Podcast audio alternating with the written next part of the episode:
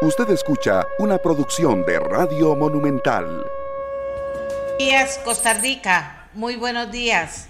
¿Cómo amanecen todos y todas? Espero que súper bien.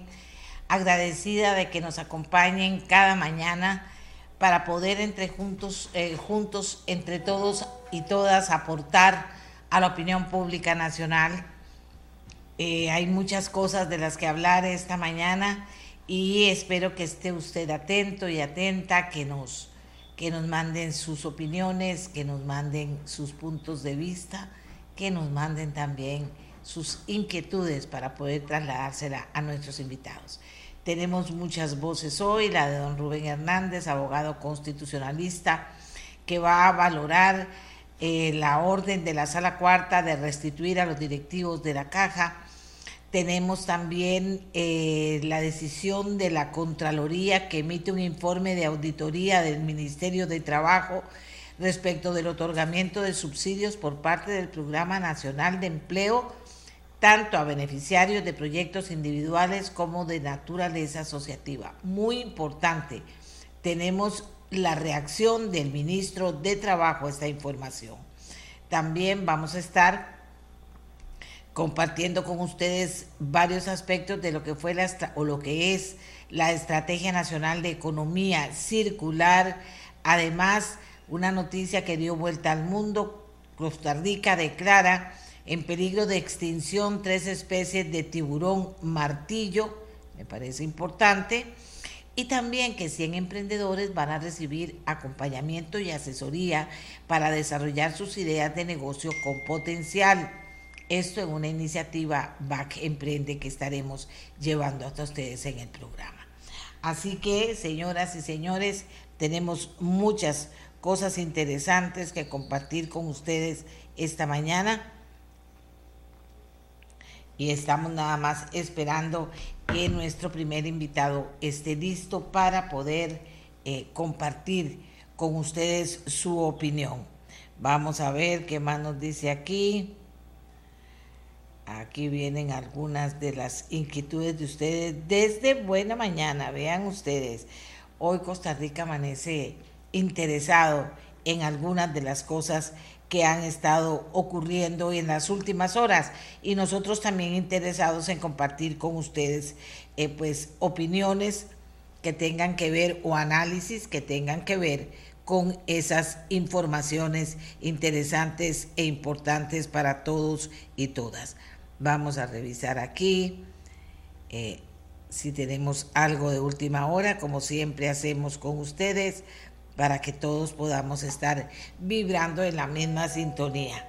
Así que de inmediato tenemos ya listo a nuestro invitado, el abogado constitucionalista Rubén Hernández, para que repita, eh, repito, valore la orden de la sala constitucional de restituir a directivos de la caja. La decisión fue comunicada por los magistrados ayer. Los directivos fueron suspendidos por el gobierno desde el pasado 7 de diciembre por presuntos conflictos de intereses. Vamos a ver cómo lo valora don Rubén Hernández. Muy buenos días, don Rubén. Buenos días, Amelia y distinguida audiencia, radio audiencia. Vea, para analizar esto, vertir un, criterio, hay que ver eh, los fundamentos del recurso de amparo, que fue lo que se dejó en el recurso de amparo, cuál es el contenido de la resolución de mayoría y el contenido del voto salvado, porque este, hay divergencias entre ellos para poder hacer una, una valoración más correcta. El recurso de amparo, aunque tiene como 44 páginas, en realidad la parte, digamos, propiamente jurídica se, reduce a, cinco páginas. Y las alegaciones jurídicas que hace el recurso son las siguientes. Dice que todo funcionario público debe cumplir la ley y que el presidente y el Consejo de Gobierno han incumplido la ley, incumplieron la ley en este caso concreto. Segundo, que el artículo 73 de la Constitución Política le otorga una autonomía especial a la Caja Costarricense de Seguros del Seguro Social.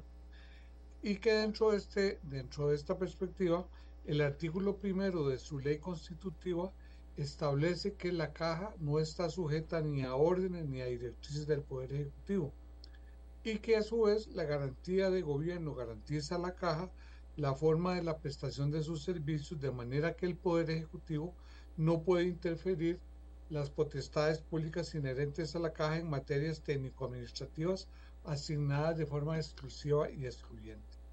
En tercer lugar, alega, alega que la escogencia de los representantes de la parte patronal y de la parte laboral ante la Junta Directiva lo deben hacer directamente los sectores, por lo que el Poder Ejecutivo carece de potestades sancionatorias respecto de tales funcionarios.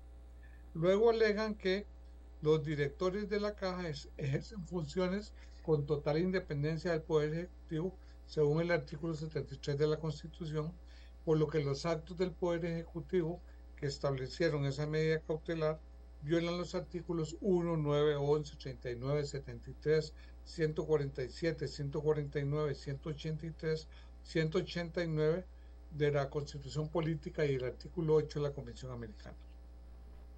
Dicen que el Consejo de Gobierno emitió el 12 de diciembre una medida cautelar al causa contra cinco directores de la caja. Esto impedía que hubiera quórum estructural y en consecuencia la Junta eh, eh, Directiva pudiera sesionar, lo cual implicaba que se pusiera en riesgo decisiones en materia de inversiones, infraestructura, equipamiento, etc. Es decir, la caja está, quedó a cero. Finalmente dice que el acto recurrido violó las garantías constitucionales del debido proceso y el derecho de defensa al ordenar una separación inmediata de los directores suspendidos sin posibilidad de recurrir esa separación por ausencia de una doble instancia para apelar administrativamente. Y esto en síntesis fue lo que dijeron los, que dijo el recurso de amparo. La resolución de mayoría de la sala, de cinco magistrados, dice, los, dice en síntesis lo siguiente. Según la ley constitutiva de la Caja, los directores gozan de absoluta independencia y garantía indefectible de inamovilidad en el ejercicio de sus cargos, de manera que ejerzan sus funciones sin presiones externas. Sin embargo, se les puede separar de sus cargos, se les podría separar de sus cargos, pero hasta que se declare alguna responsabilidad legal en su contra o concurre alguna de los supuestos previstos para los efectos, para tales efectos, tal y como lo establece de forma expresa la ley y los derechos de inamovilidad e independencia de los miembros de la Junta Directiva con relación a los poderes públicos. Alegan luego que actuaciones, las actuaciones cuestionadas del Consejo de Gobierno contravinieron la independencia absoluta y la garantía de inamovilidad que la ley le da a los miembros de la Junta Directiva de la Caja en el ejercicio de sus funciones. Los directores, dice, pueden ser declarados responsables por actos indebidos en el ejercicio de su cargo, pero esa declaratoria tiene que ser posterior al contradictorio propio de las vías ordinarias, sin perjuicio de las fases impugnativas en sede administrativa o en la vía jurisdiccional ordinaria, siempre que se respeten los derechos constitucionales de defensa y debido proceso. Esto es en síntesis lo que dice la, el voto mayoría. El voto minoría diga, dice que la presentación del amparo fue prematura, pues se interpuso contra una medida ante causa, es decir, antes de que se abriera el respectivo procedimiento administrativo sancionatorio. En segundo lugar, el resguardo de la autonomía institucional de la caja, la, el resguardo de la autonomía eh, institucional de la caja no se protege por el recurso de amparo, sino por la acción de inconstitucionalidad. De inconstitucionalidad. En tercer lugar, de conformidad con la jurisprudencia de la misma sala, los recurrentes carecían de legitimación para plantear el recurso. Y cuarto, la medida ante causa fue dictada con base en el artículo 147 de la Constitución, artículo 6 y 8 de la Ley Constitutiva de la Caja, artículo 5 de la Ley 4646, artículo 33.1.c de la Ley General de Administración Pública y varios dictámenes de la Procuraduría General de la República. Dicha medida es instrumental al procedimiento administrativo establecido oportunamente y es dentro de este, del marco de este procedimiento en que se debía ejercer el derecho de defensa. Por esas razones se rechaza el recurso de, amparo. Ahora bien, visto los argumentos del recurso de amparo y los de los magistrados de, que concurrieron al voto mayoría y los que en cambio lo hicieron al voto minoría, eh, yo llegaría a las siguientes conclusiones. Ambos votos en, algunos casos tienen razón y en otros están equivocados. Por ejemplo, el voto de minoría lleva razón en que el recurso fue anticipado, pues todavía no se había abierto el procedimiento administrativo sancionatorio. También este voto de minoría lleva razón en que la defensa de la autonomía constitucional de la caja no es objeto del recurso del amparo, sino más bien de la acción de inconstitucionalidad. Sin embargo, el voto de minoría no lleva razón en cuanto a legitimación, en cuanto a negarle la legitimación a la actora, pues en nuestra legislación procesal constitucional existe una especie de lo que se llama legitimación vicaria, tanto en materia de habeas corpus como de amparo, lo que significa que cualquier persona puede plantear uno de esos recursos en favor de terceras personas. Es decir, no solo el afectado puede plantear el recurso, sino terceras personas pueden hacerlo a favor y en nombre de él.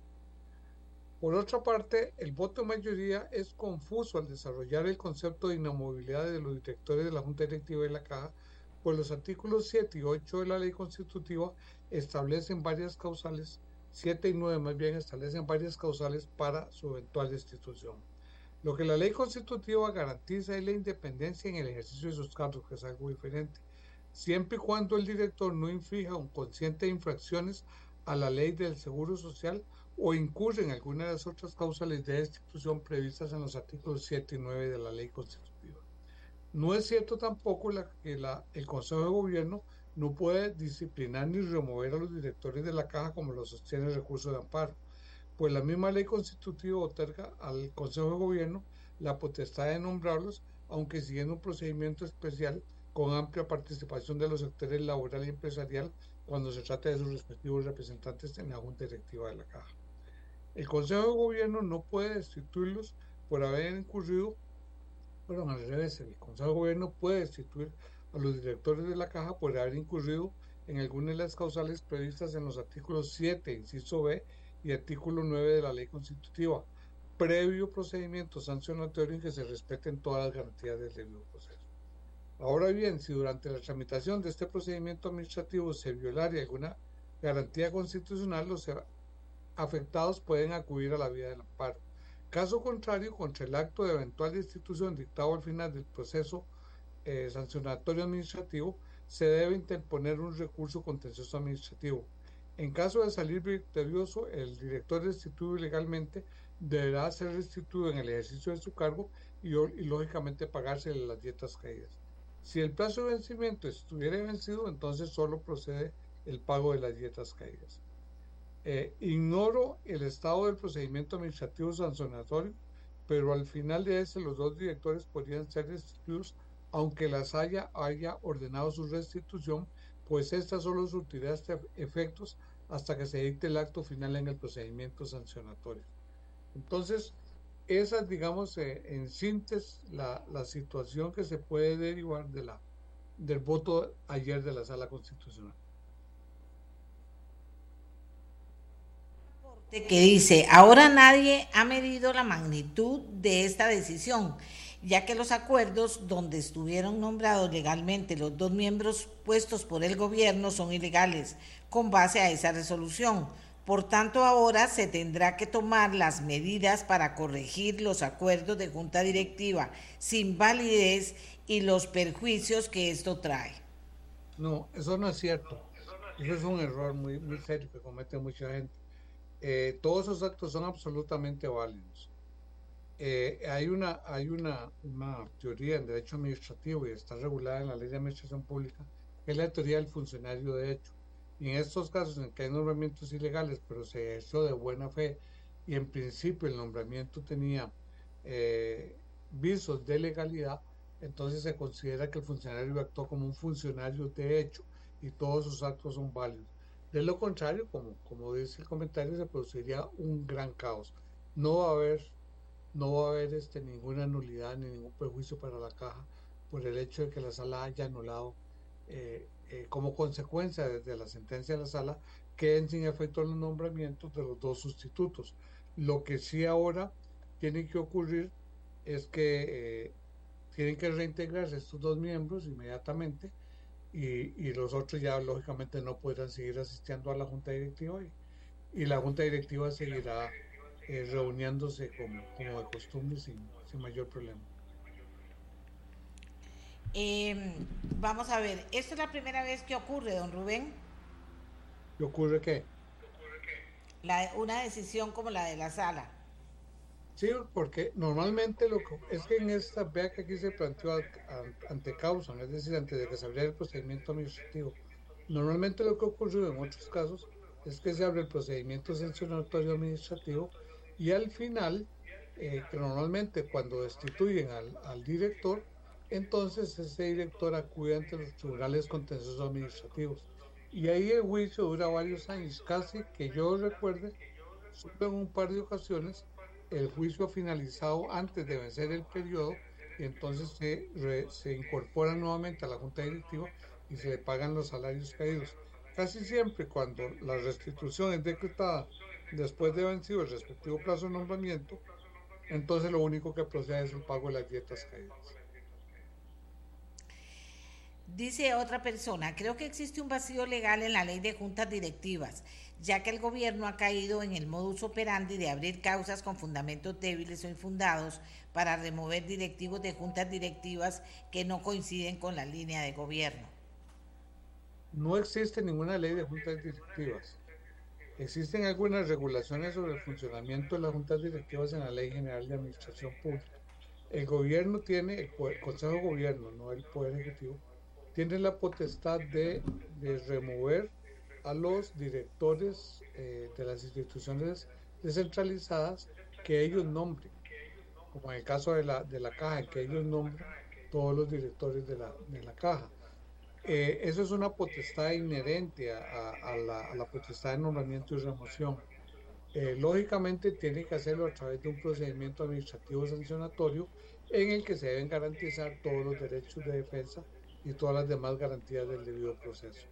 Si esto es eh, irrespetado por el gobierno, esto puede ser corregido en la vía contencioso administrativa a través de un proceso contencioso administrativo. Es decir, todas las, las posibles soluciones están previstas en el ordenamiento y más de una vez se ha, se ha aplicado. No es la primera vez que se destituye a un director de una institución descentralizada y eh, los tribunales determinan que la destitución fue arbitraria y en consecuencia tienen que ser restituidos. Muchas gracias, don Rubén, por habernos acompañado en el inicio del programa, valorando la decisión de la Sala Constitucional de restituir a dos directivos de la Caja Costarricense del Seguro Social. Gracias, don Rubén. Bueno, eh, amigos y amigas, estamos ya con este primer tema. Vamos con el segundo tema. Deficiente gestión de subsidios en Programa Nacional de Empleo. La Contraloría General de la República emitió un informe de auditoría del Ministerio de Trabajo y Seguridad Social respecto al otorgamiento de subsidios por parte del Programa Nacional de Empleo tanto a los beneficiarios de proyectos individuales como de naturaleza asociativa así como su integración dentro del Sistema Nacional de Empleo. Así lo dio a conocer ayer eh, la Contraloría General de la República eh, con la en la voz y en representación de Miguel Corrales, gerente de fiscalización para desarrollo del bienestar social, quien dijo en esa oportunidad. La Contraloría General de la República emitió recientemente un informe de auditoría sobre el Programa Nacional de Empleo, auditoría que se desarrolló en el Ministerio de Trabajo y Seguridad Social. Eh, una vez concluida la auditoría, entre otros aspectos importantes, la Contraloría determinó la ausencia de mecanismos de seguimiento y evaluación que permitan identificar si efectivamente se están cumpliendo con los objetivos del Programa Nacional de Empleo. Eh, además, se determinó que no se identifican dentro de la base de datos del sistema si los subsidios que fueron entregados por concepto de capacitación están siendo efectivamente dirigidos hacia la población objetivo del programa. Eh, finalmente, la Contraloría determinó que no existe un plan de articulación e integración del Programa Nacional de Empleo con el Sistema Nacional de Empleo. Gracias a Miguel Corrales por su participación. Tenemos a Andrés Romero Rodríguez, ministro de Trabajo y Seguridad Social, porque nos parece que eh, se están repitiendo situaciones que ya en el pasado se habían señalado. Fíjese que uno de los ejemplos que da la misma Contraloría es que eh, menores de edad, personas de edad superior a 65 años y hasta 100 años, o bien fallecidos eh, ante el registro civil, aparecen participando de, esta, de estos beneficios. Y entonces nos preocupa, señor ministro, cómo lo valoran ustedes y sobre todo porque yo hice esta entrevista a, cuando el tema del, del, de la pandemia y, y, me decían, no, si es que se está acomodando las cosas porque ha habido unos problemas, pero que hay que arreglar otros. Pasó el tiempo y qué está pasando ahora, hoy exactamente, que la Contraloría vuelve a llamar la atención sobre el problema. Adelante. Bueno, muy buenos días y muchas gracias por el espacio. Eh, para precisar eh, datos sobre lo relativo al informe, aquí es muy importante indicar que es un informe eh, que examina los años 2019 y 2022. Ese es un elemento muy importante. El segundo es que toma como referencia el decreto ejecutivo del PRONAE, ese programa, del año 2000. Ese decreto se reformó entre el 2011 y 2019. Eso es importante para que tengan como la, base de la, de la evaluación. Con respecto a los hallazgos del informe, evidentemente para el Ministerio eh, este tipo de informes se toman con toda la seriedad del caso y hay que decir que eh, en la presentación del informe obrador tuvimos una muy buena sesión con los compañeros de la Contraloría General de la República para debatir tanto por el fondo como también con respecto a las medidas que se van a tomar para solventar algunos de los problemas encontrados. ¿Qué se encontró?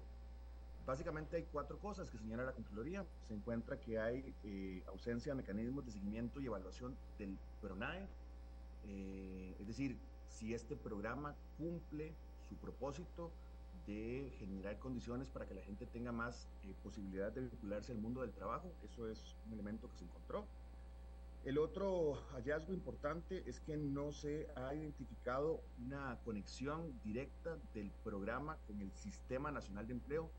Tenemos que recordar que el Sistema de Empleo es un servicio que articula eh, a instituciones, organizaciones para que la gente pueda también vincularse más positivamente al mundo del trabajo el tercer elemento importante acá tiene que ver con inconsistencias en la base de datos. Esto es muy importante y esto tiene que ver con los, con los elementos que usted mencionaba con respecto a las edades o a las personas que se han registrado en el programa pero que no responden a, eh, eh, a la población objetivo.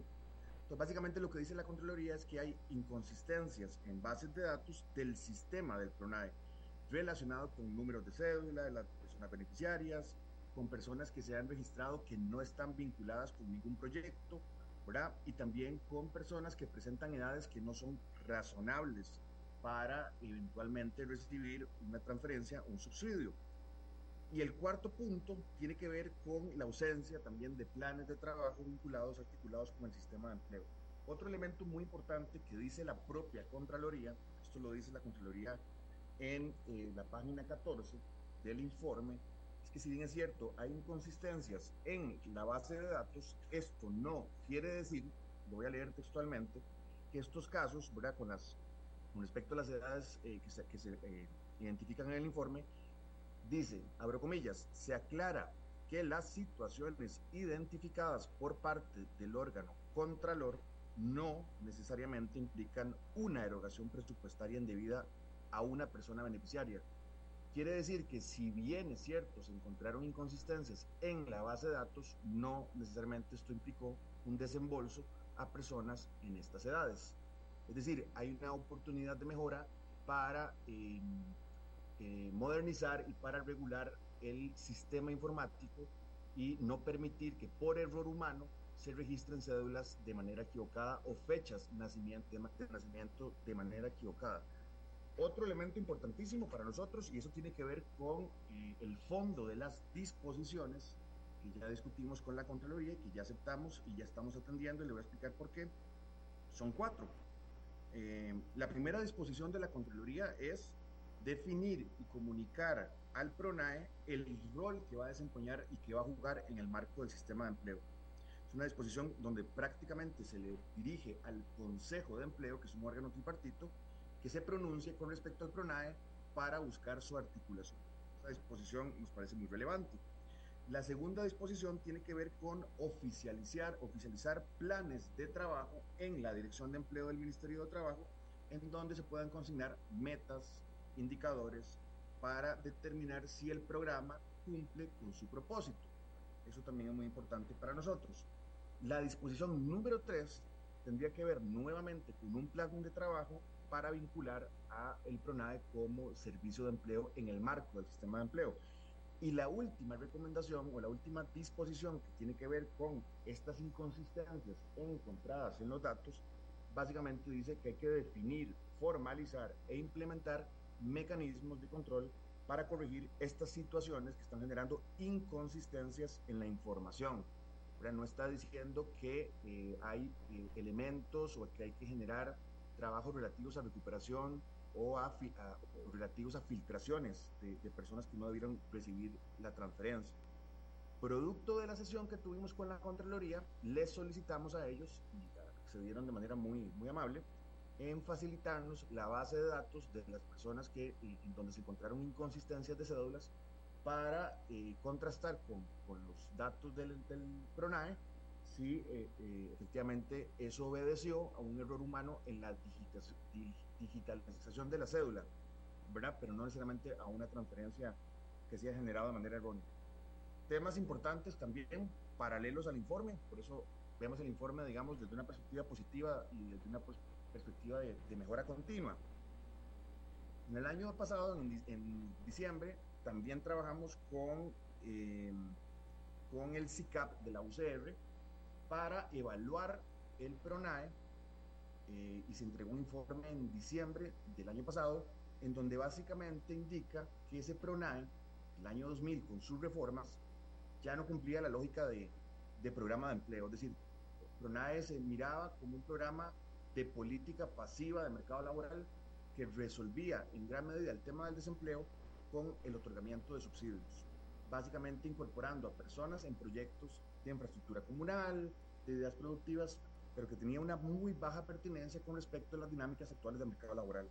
Y dentro de las recomendaciones del informe, básicamente, para resumirlo en una gran nota, es rediseñar todo el PRONAC. Eso ocurrió en diciembre del año pasado, paralelo al informe de la Contraloría.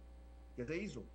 Se hizo un nuevo decreto. Esto es muy importante. Se publicó eh, un decreto en abril de este año, año 2023, donde en alguna medida eh, se retoma eh, lo que la evaluación de diseño de, de diciembre 22 recomendó, pero además ya adelanta algunas de las disposiciones que la Contraloría está emitiendo. ¿Qué dice el nuevo decreto del año 23 que se firmó recientemente?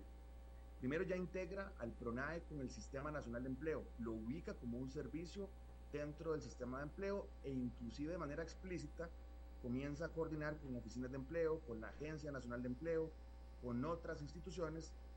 También indica el decreto que las poblaciones objetivos y los rangos etarios ya no son abiertos, sino que son rangos que responden a las poblaciones que presentan mayores dificultades para vincularse exitosamente al mundo de trabajo. ¿Quiénes?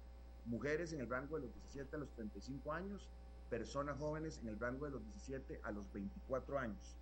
Otro elemento que, toma este nuevo decreto es que le da eh, protagonismo al fortalecimiento de las competencias, de las habilidades, de las destrezas de la gente. Es decir, sigue manteniendo una lógica de transferencia monetaria, pero para que las personas puedan mejorar su perfil ocupacional y con esto eh, poder vincularse con las posibles vacantes. Otro elemento central del nuevo decreto es que incorpora un componente de intermediación de empleo. ¿Qué pasaba? Las personas que se capacitaban con el PRONAE terminaban el proceso formativo y esa era la conclusión del proyecto. Ahora el PRONAE dice, no, usted se forma, pero tiene también que eh, eh, incorporarse en servicios de intermediación laboral inscritos y adscritos al Sistema Nacional de Empleo. Otro elemento explícito que dice el nuevo decreto es que alinea la oferta de formación de acuerdo a las necesidades del mercado laboral. Inclusive se, incluyen em, eh, funciones al observatorio del mercado laboral para que pueda hacer un análisis regional, sectorial sobre las oportunidades de empleo y de esa manera poder vincular centros de formación, eh, carreras que se vinculen con las oportunidades de empleo para que la gente realmente mejore sus, sus competencias. Y eh, otro elemento muy importante que además se vincula con un proyecto que ya está trabajándose con el Banco Interamericano de Desarrollo es que Empleate comienza a pasar de una transferencia y de un proceso de planificación eh, basado básicamente en gestión a un enfoque de resultados. ¿Qué quiere decir esto? Que Empleate va a, ir, va a comenzar a generar transferencias cuando se consigan resultados de éxito. Por ejemplo, egreso de los procesos de formación, por ejemplo, inserción laboral, entre otros elementos. Entonces, recopilando lo que el informe plantea, sobre todo las primeras tres disposiciones, en alguna medida está solventado por el decreto, evidentemente hay que afinar el lápiz, hay que eh, certificarle a la Contraloría eh, estos nuevos insumos que no estuvieron y no estaban en el foco de análisis de aquel entonces. Y por otro lado, con respecto a eh, mejorar la base de datos y evitar la, digital, la digitación este, de, de errores humanos, básicamente lo que se está trabajando es un ajuste en el sistema informático, unos requerimientos técnicos para automatizar ese proceso de registro y evitar y disminuir el margen de error y que las personas gestoras no digiten cédulas equivocadas y consecuentemente eso no se traduzca en eh, grupos de personas que figuran en la base de datos que no corresponden a la, a la población objetivo del CRONAE. Insisto, muy importante porque se ha dicho en prensa eh, algo impreciso y la Contraloría ha sido clara en este tema y es que estos, estas inconsistencias en las bases de datos no significan erogaciones de fondos a personas eh, más allá de las inconsistencias encontradas. Perfecto, señor ministro. Eh, quiero aprovechar para preguntarle cuáles instituciones han recibido devolución de funcionarios que recibieron bono proteger sin tener derecho a él. ¿Cuántas devoluciones se han producido? Y además de Recope, ¿alguna otra institución que les alertó sobre la imposibilidad de sancionar funcionarios que recibieron el bono proteger sin tener derecho a él? Con Recope tuvimos una sesión luego de las notas que se que circularon y estamos revalorando la posibilidad de que Recope eh, habilite eh, lo pertinente a recuperación de sumas. Ahí hay una discusión jurídica entre el Departamento Jurídico de Recope y el nuestro. Nuestra postura es que sí tienen eh, elementos para recuperar sumas y Recope había planteado originalmente que no. Sin embargo, eso no lo podría descartar. es decir, el análisis está, está haciéndose en Recope para reconsiderar y valorar y comunicarnos lo pertinente. Con respecto a proteger, había indicado que es un proceso largo, es un proceso eh, complejo y que a partir de, de, la, asumir yo la administración, comenzamos a darle forma a eh, todo el proceso de recuperación de sumas, estableciendo los equipos, el órgano de recuperación de sumas, comunicando a las instituciones, prácticamente a todas, cómo estaba cada una de estas con respecto a proteger. Y eh, bueno, hay instituciones que han comenzado a dar respuesta. Entonces, hay 103 casos eh, a partir de las gestiones en donde ya se ha devuelto eh, algún recurso. Eh, todavía hay un número importante de personas que no han devuelto. De las instituciones, básicamente tenemos ya 28 instituciones que se han sumado a este proceso de recuperación de sumas. insisto, es un proceso bien complejo porque no solo depende de las instituciones, sino de las personas funcionarias y ahí indicar que también se han abierto 187 órganos de investigación para determinar eventuales responsabilidades de las personas que recibieron estos fondos de manera indebida. ¿Cómo tardan esas cosas, señor ministro? ¿Cómo nos envuelve la burocracia? Pero en fin, son cosas importantes de ser. Han caminado en unas, estamos esperando otras. Ojalá también que el tema de resolver eh, eh, la situación de nombres, datos, etcétera, puede estar listo en un tiempo prudente, ¿verdad? Porque ese esfuerzo lo tienen hace rato, pero yo creo que es necesario, sobre todo para dar confianza y generar confianza en las personas que está caminando bien algo que debería haber estado caminando bien hace mucho tiempo. Pero han quedado para los costarricenses eh, sus respuestas claras sobre el tema que plantea la Contraloría y luego de que ustedes específicamente se reunieron para ver esos temas con la Contraloría General de la República. Eh, así que muchísimas gracias. No, muchas gracias. Nada más decir con respecto al tema de los datos que desde ayer mismo nos sentamos con, las oficinas de empleo, la oficialidad mayor para identificar los recursos para hacer los ajustes en el sistema informático y pulir el tema de base de datos. Si bien es cierto, la Contraloría plantea un plazo de 23 o enero del, del, año, febrero, perdón, del año que sigue, nosotros vamos a hacer todo lo posible para adelantar esa disposición y cumplirla este mismo año. Perfecto. Muchísimas gracias, Andrés Romero Rodríguez, ministro de Trabajo y Seguridad Social. Ahora vamos a hacer una pausa y luego seguimos con los, siguientes, los próximos temas eh, que tenemos hoy para ustedes aquí en Nuestra Voz. Ya volvemos. Cinco sectores productivos serán prioritarios dentro de la migración hacia modelos de producción más verdes por medio de una gestión eficiente de residuos y menor consumo de los recursos naturales. Vean ustedes, tema importante en este mes del ambiente y dentro de la agenda que tenemos en nuestra voz. Vamos a hablar hoy de la Estrategia Nacional de Economía Circular presentada en el día de ayer. Tenemos dos invitados, Cintia Córdoba, coordinadora del Comité Intersectorial de Economía Circular, y también al ingeniero Jaime Cerdas, representante de UCAEP en el Comité Intersectorial de Economía Circular. Les pedimos a los participantes que como es un tema nuevo para la gente, tratemos de hacer participaciones no mayores a tres minutos uno y otro para enriquecer el tema con las diferentes participaciones y puntos de vista que tienen ellos que comunicarnos a todos los demás esta mañana. Así que muy buenos días a Cintia Córdoba, a Jaime Cerdas. Comenzamos con Cintia Córdoba. Adelante. Hola, muy buenos días. Eh, tengan todos y todas muchas gracias, doña Amelia, por la invitación. Hay una externalidad que está pasando el tren por mi casa, entonces, no sé, denme un chancecito. Gracias. Bueno, Costa Rica hoy o ayer más más bien iniciamos una, una nueva página, una forma de hacer las cosas mejor. Y esto significa que es un trabajo en el cual tenemos que aportar todos los diferentes sectores eh, de actividades económicas, diferentes actores y también las instituciones de gobierno. ¿Qué queremos hacer? Mejorar nuestra forma de producir y consumir y parecernos un poco más a nuestra madre naturaleza. Ese es el enfoque de la economía circular.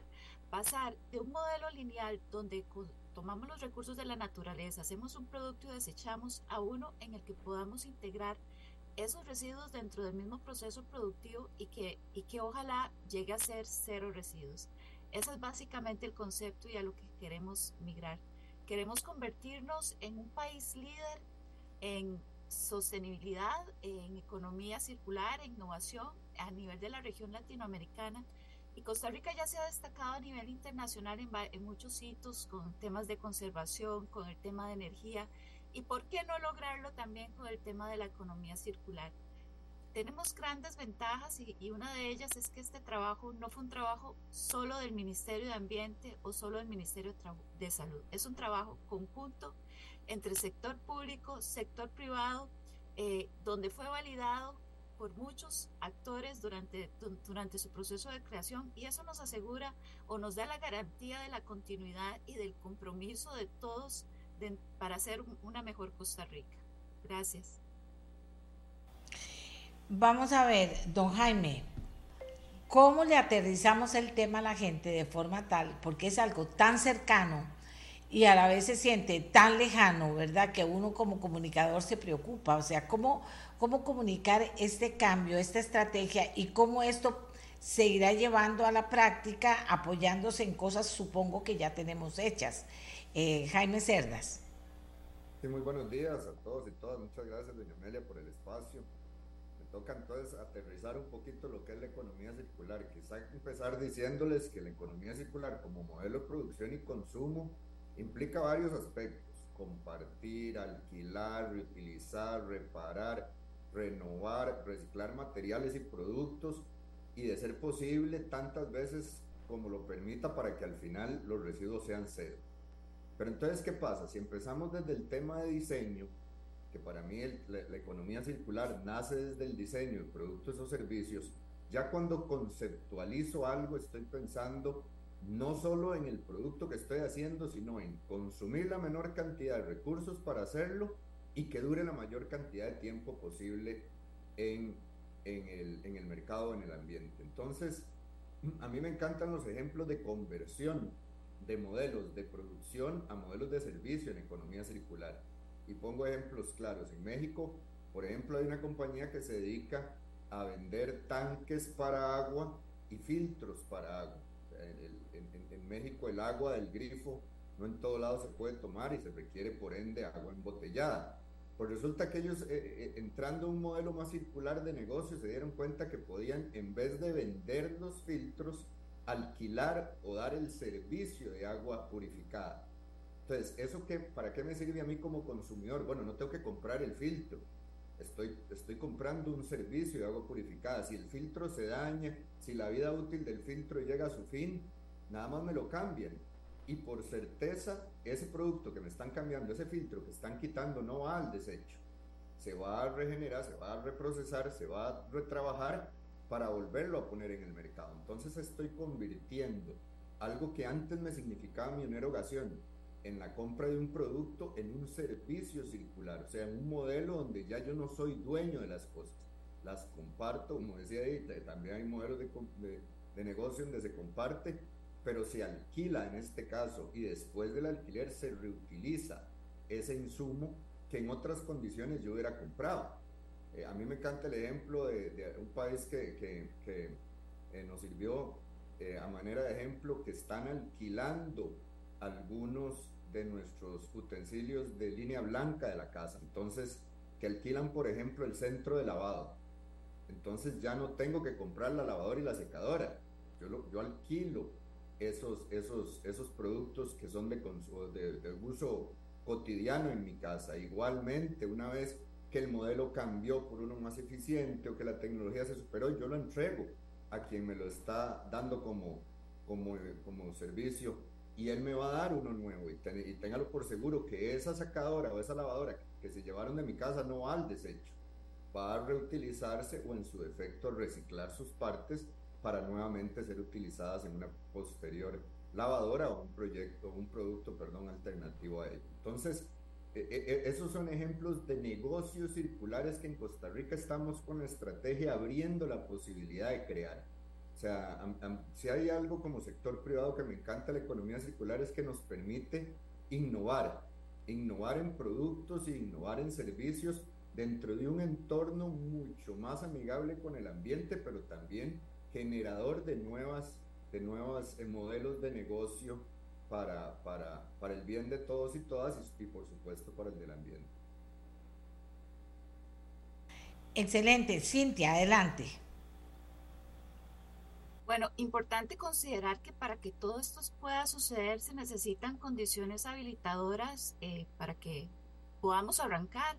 Y estas condiciones habilitadoras están pensadas en esta estrategia, por ejemplo, el tema del financiamiento de la economía circular, cómo generar gestión pública para la competitividad, la gobernanza, eh, la educación y también cómo generar un modelo circular territorial. Y aquí también es importante pensar que tenemos eh, acciones puntuales que queremos integrar en, dentro del proceso de, la economía circular, como es motivar a, a las empresas a través de distintivos que, promuevan, que están haciendo acciones o cosas buenas en la economía circular.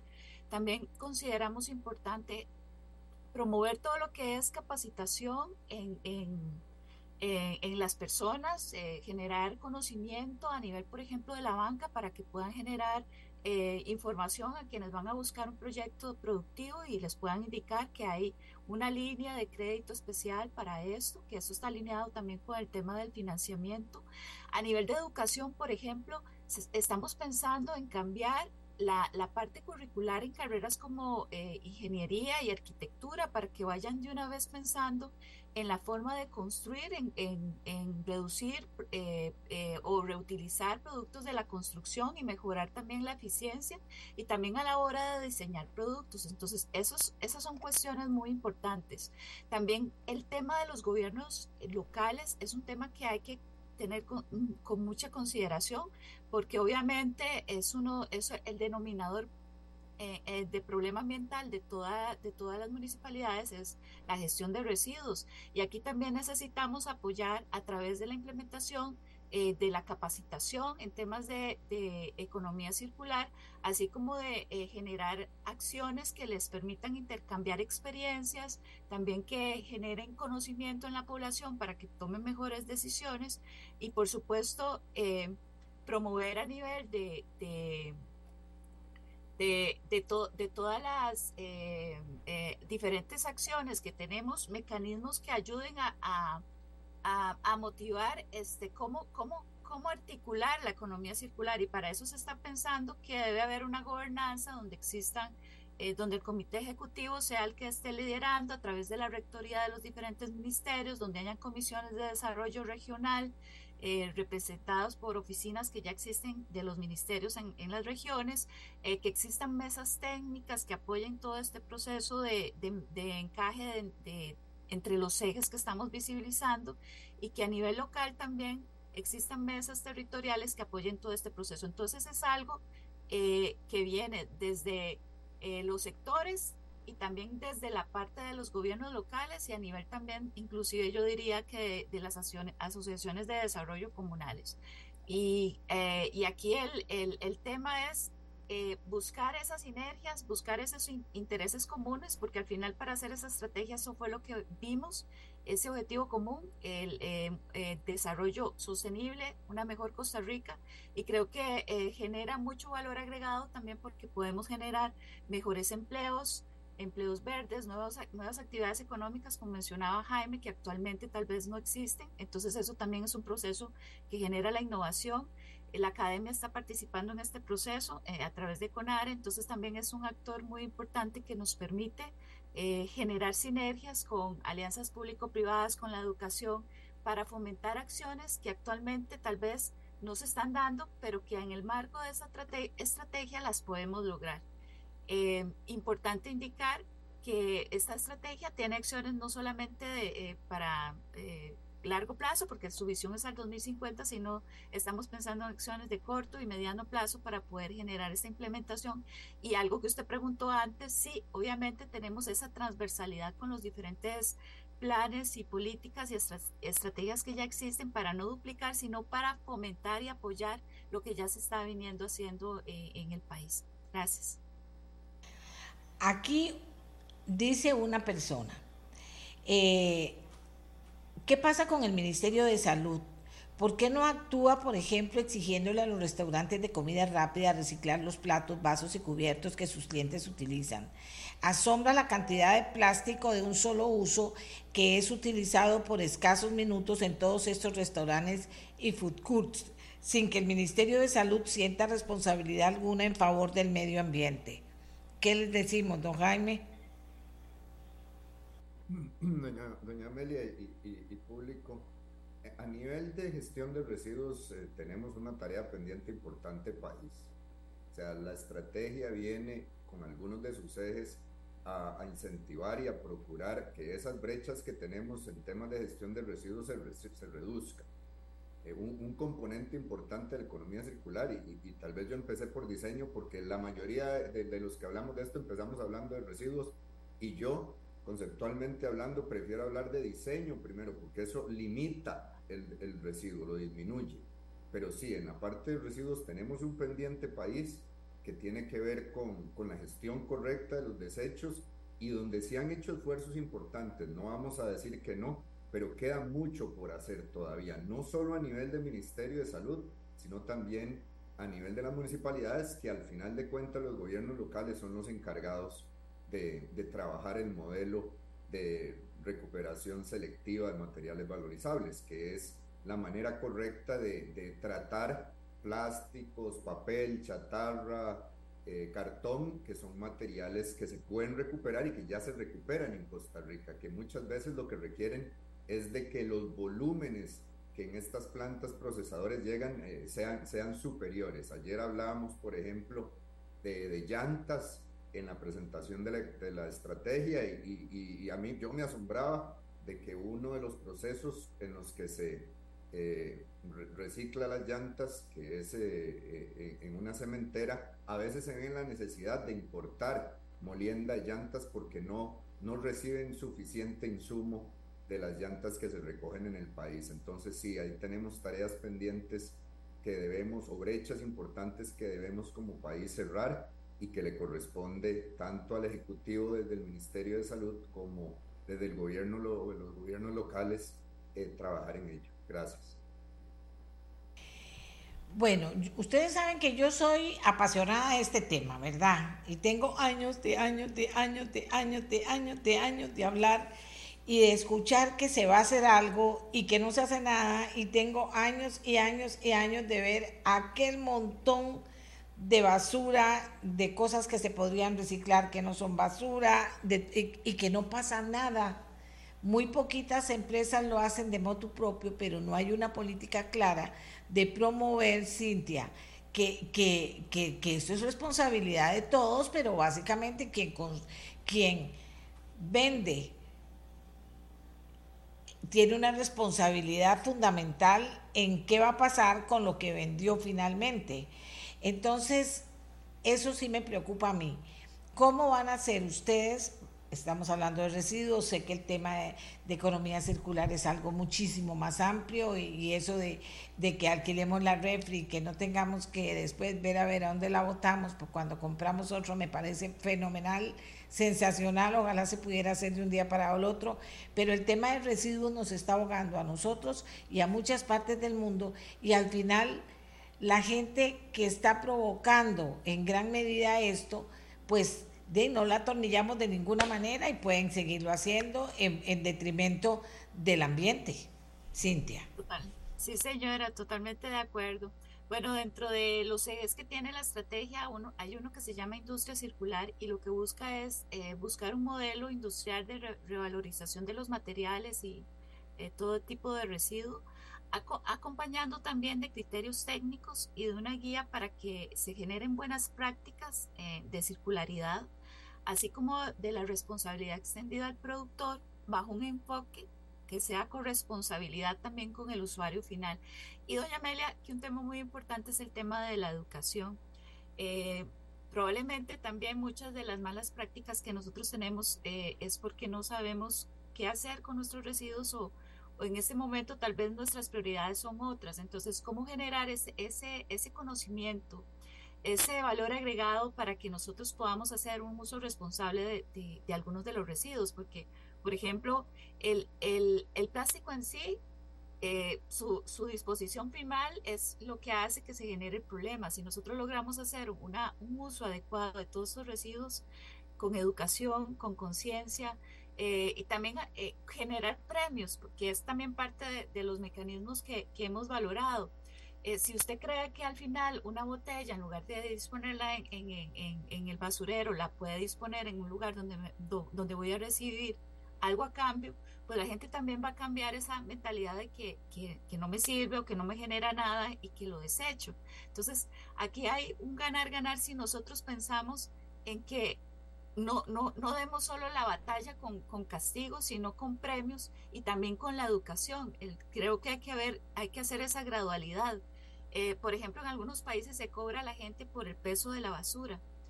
Creo que si nos pens pensamos en los, eh, por estratos socioeconómicos, en las personas más pobres, pues obviamente van a ser un mecanismo eh, de huida para no pagarlas, por, porque obviamente tienen otras prioridades económicas. Entonces, esa no es la salida ahí. Hay que buscar como educar a la gente para que se pare y para que tenga un beneficio con esos residuos, que los pueda llevar a un centro de, donde los pueda depositar, entregarlos a algún, algún, uso, algún productor responsable para que eh, evitemos el ciclo de tirarlo a los ríos y que tengamos los problemas que tenemos ahora con las inundaciones que pasaron esta semana.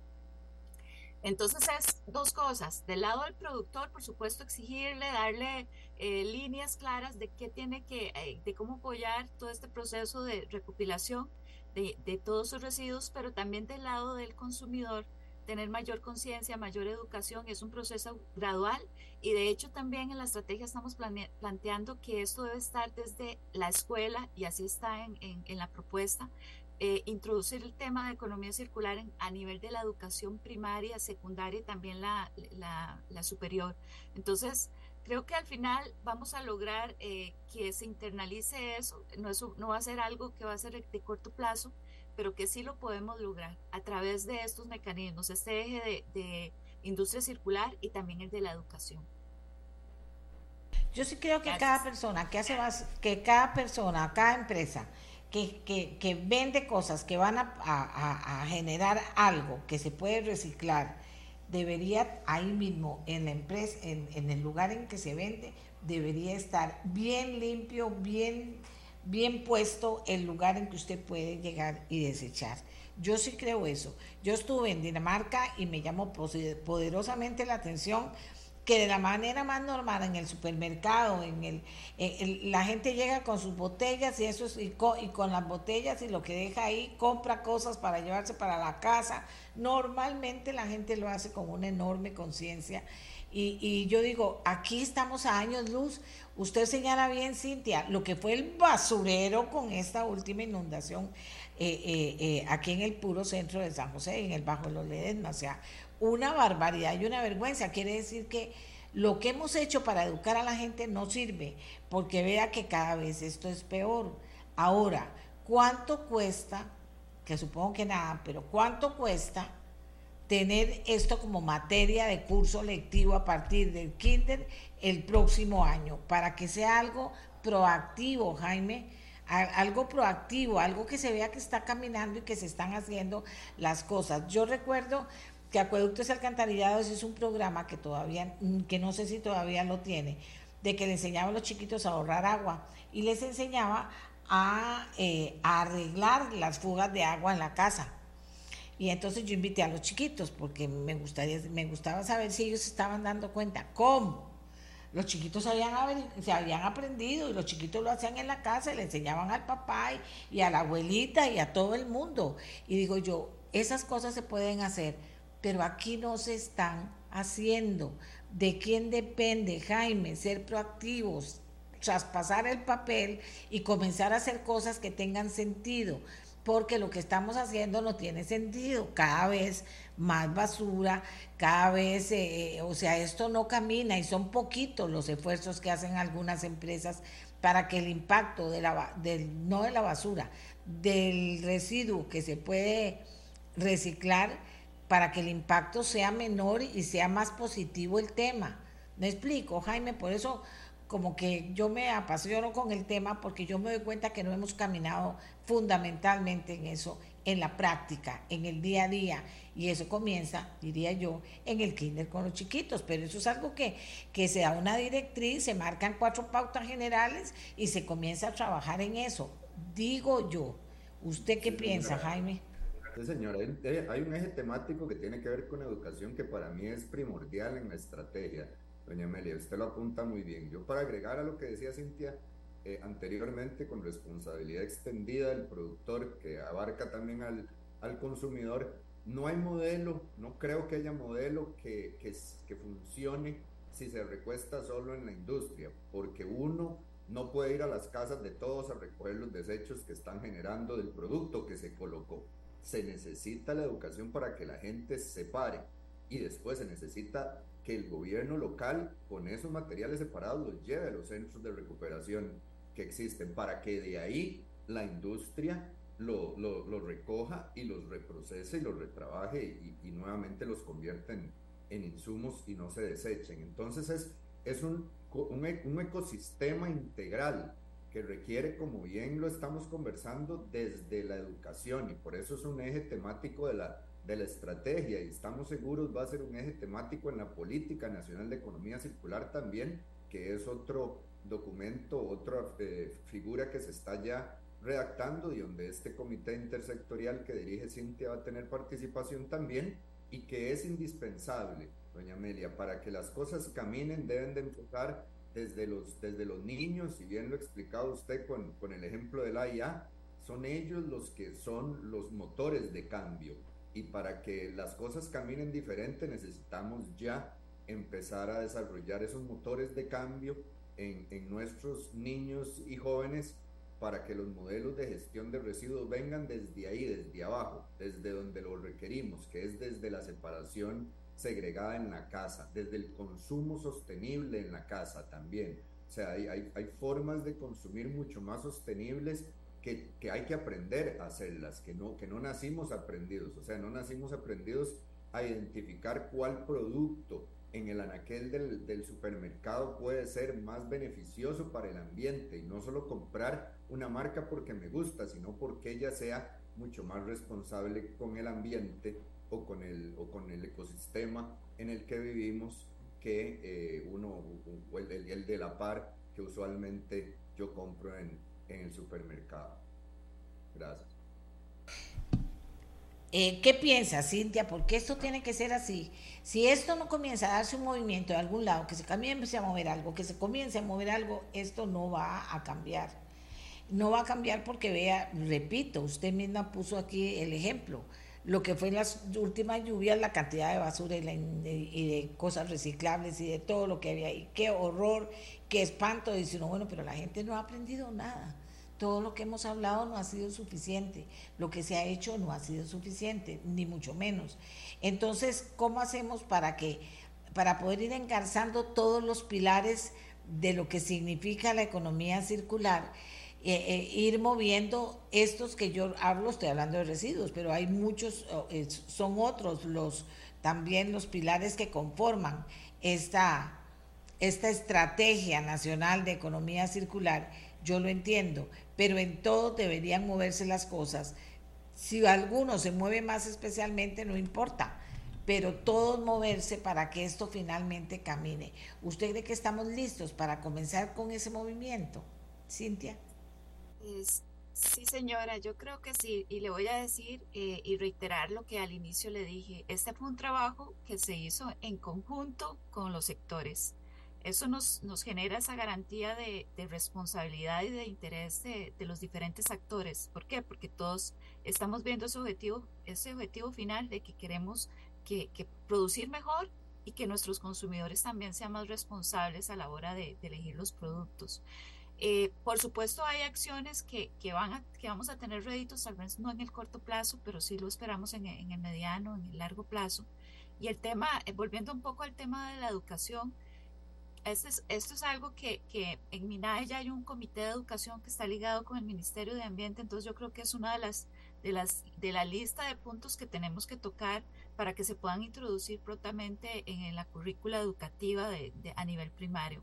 También tenemos programas donde participa el MINAE, como el programa Bandera Azul Ecológica, que tiene una categoría de escuelas, donde también podemos pedir que ya se visibilice el tema de la economía circular eh, dentro de las acciones que ya tiene este programa. No lo hemos hecho porque hasta ayer entregamos la estrategia, pero son acciones de corto plazo que sin lugar a duda van a tener incidencia pronto, eh, eh, eso esperamos.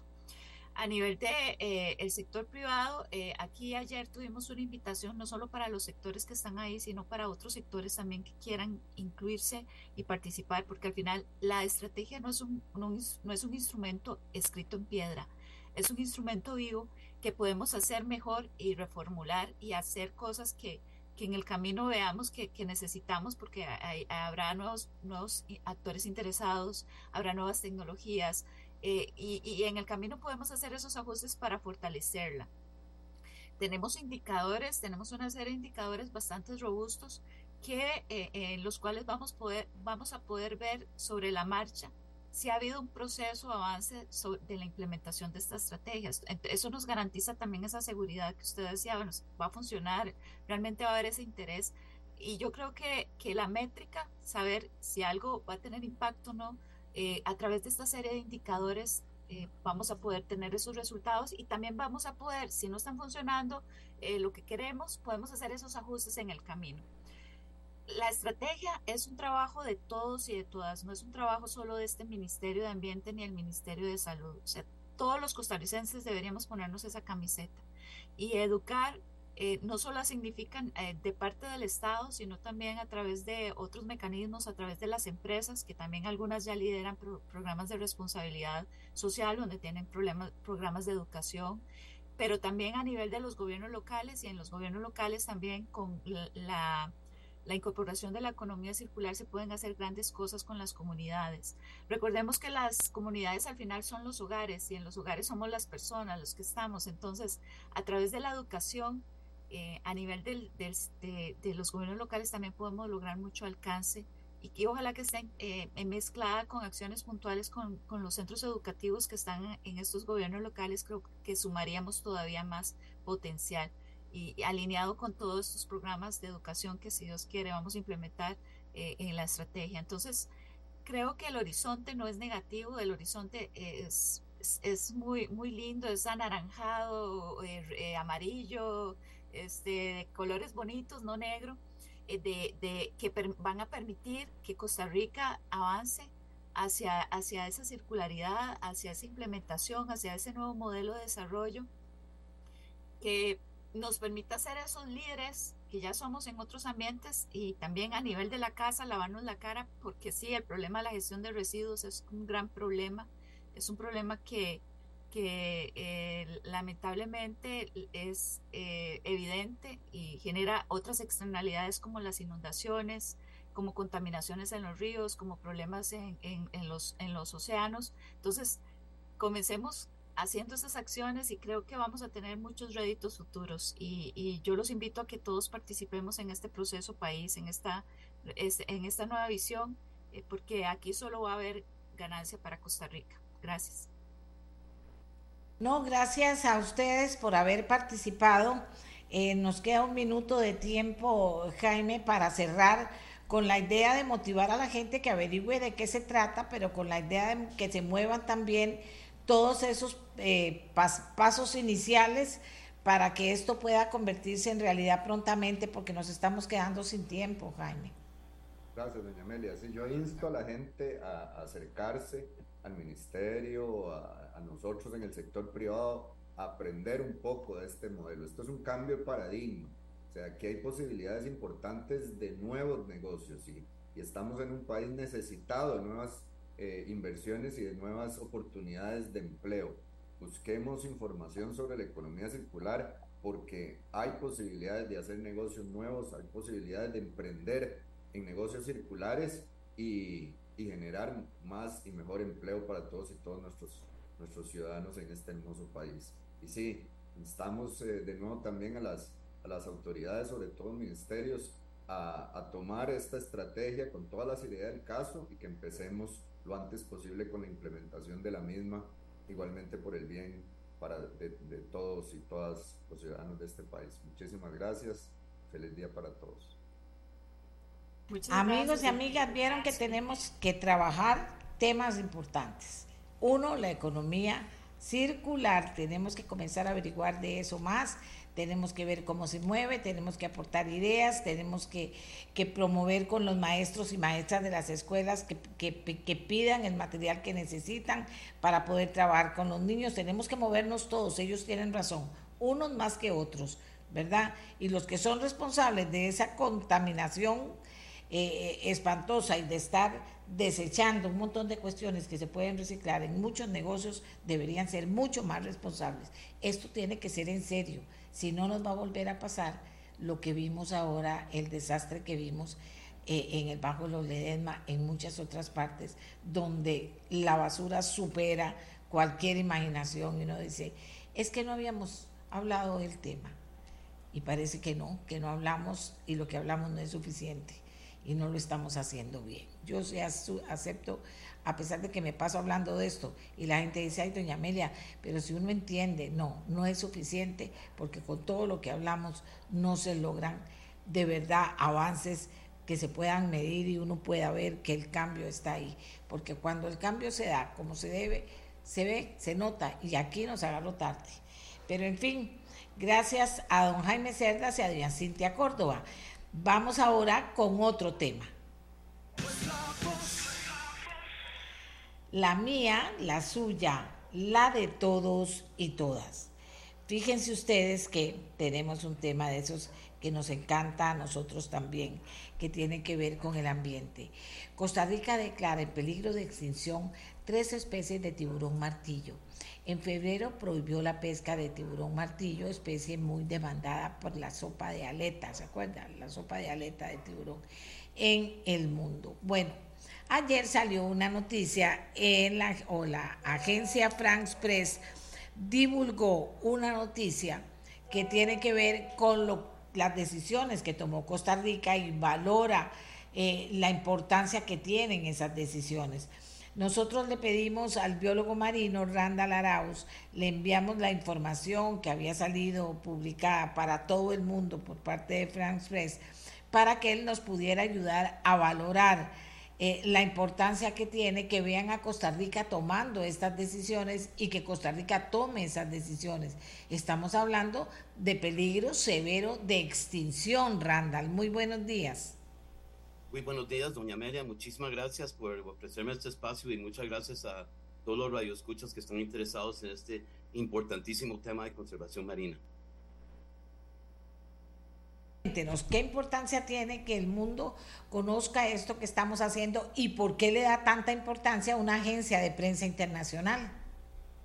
Bueno, actualmente en el mundo entero eh, se reconoce que hay una crisis pesquera, especialmente con los tiburones.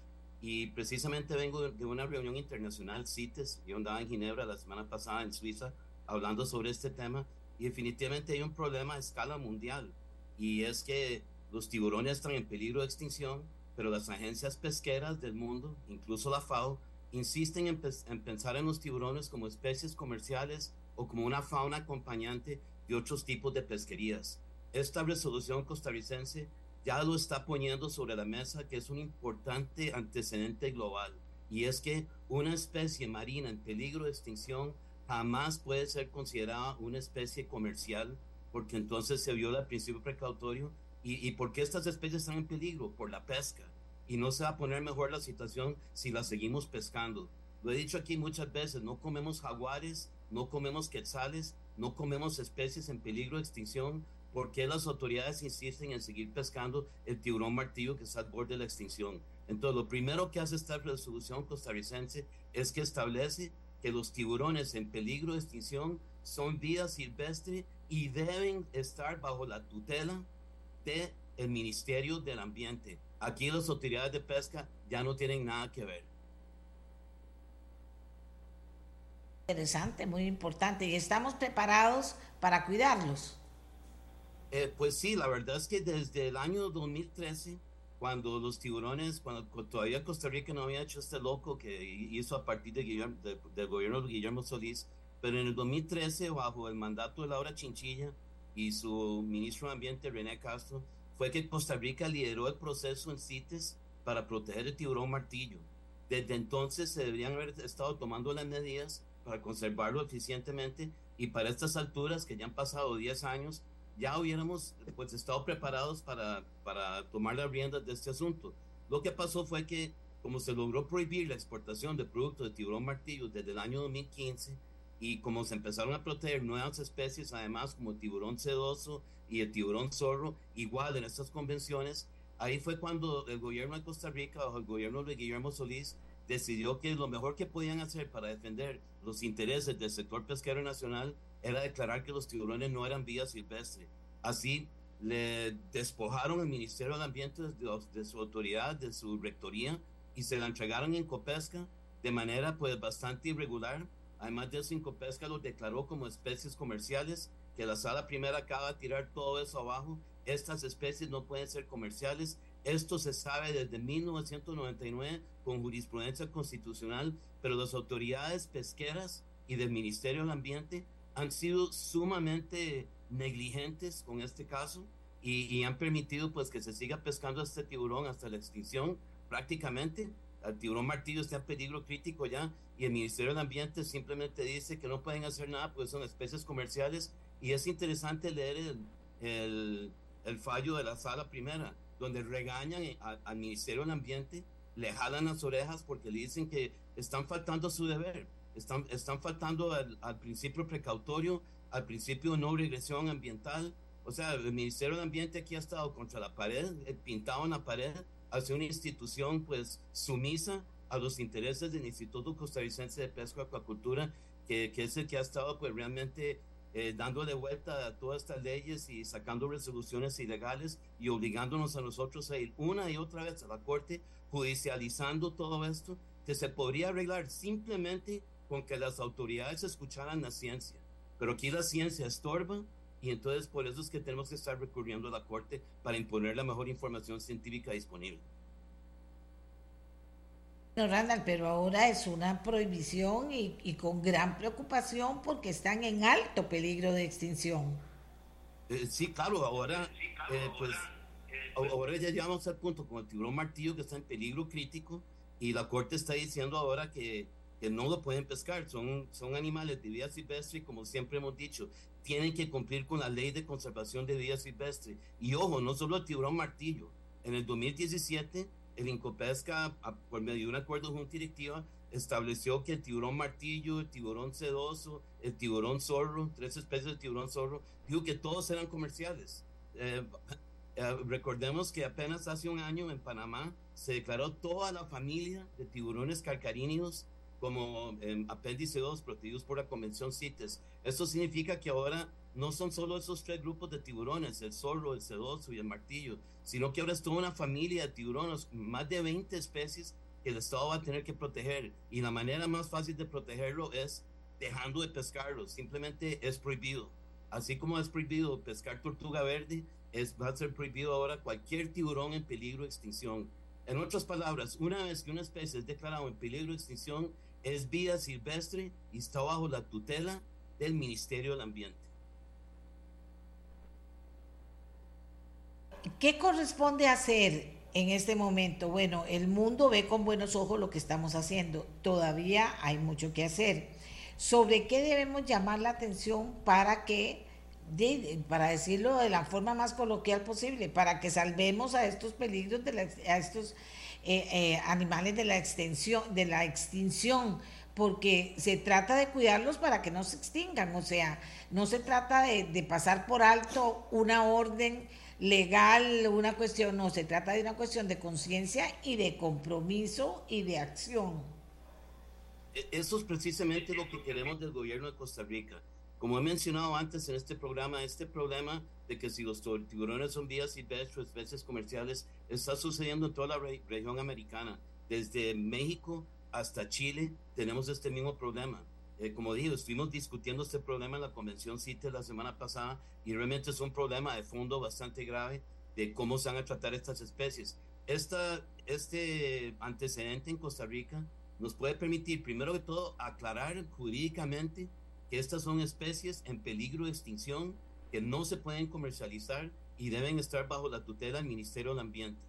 Una vez que logramos imponer eso en Costa Rica, que ya, ya casi, casi estamos ahí, lo que necesitamos es que Costa Rica lidere estos procesos, que, que Costa Rica sea el país del que nosotros vamos a estar orgullosos, que Costa Rica vaya a las convenciones y proteja a los tiburones. Y van a ver, muchos países van a seguir a Costa Rica porque Costa Rica es el líder natural para hacer estas cosas. Costa Rica lo hizo en el 2013 con el tiburón martillo. Logramos liderar el proceso y que el mundo entero dijera, sí, liberemos, eh, salvemos el tiburón martillo.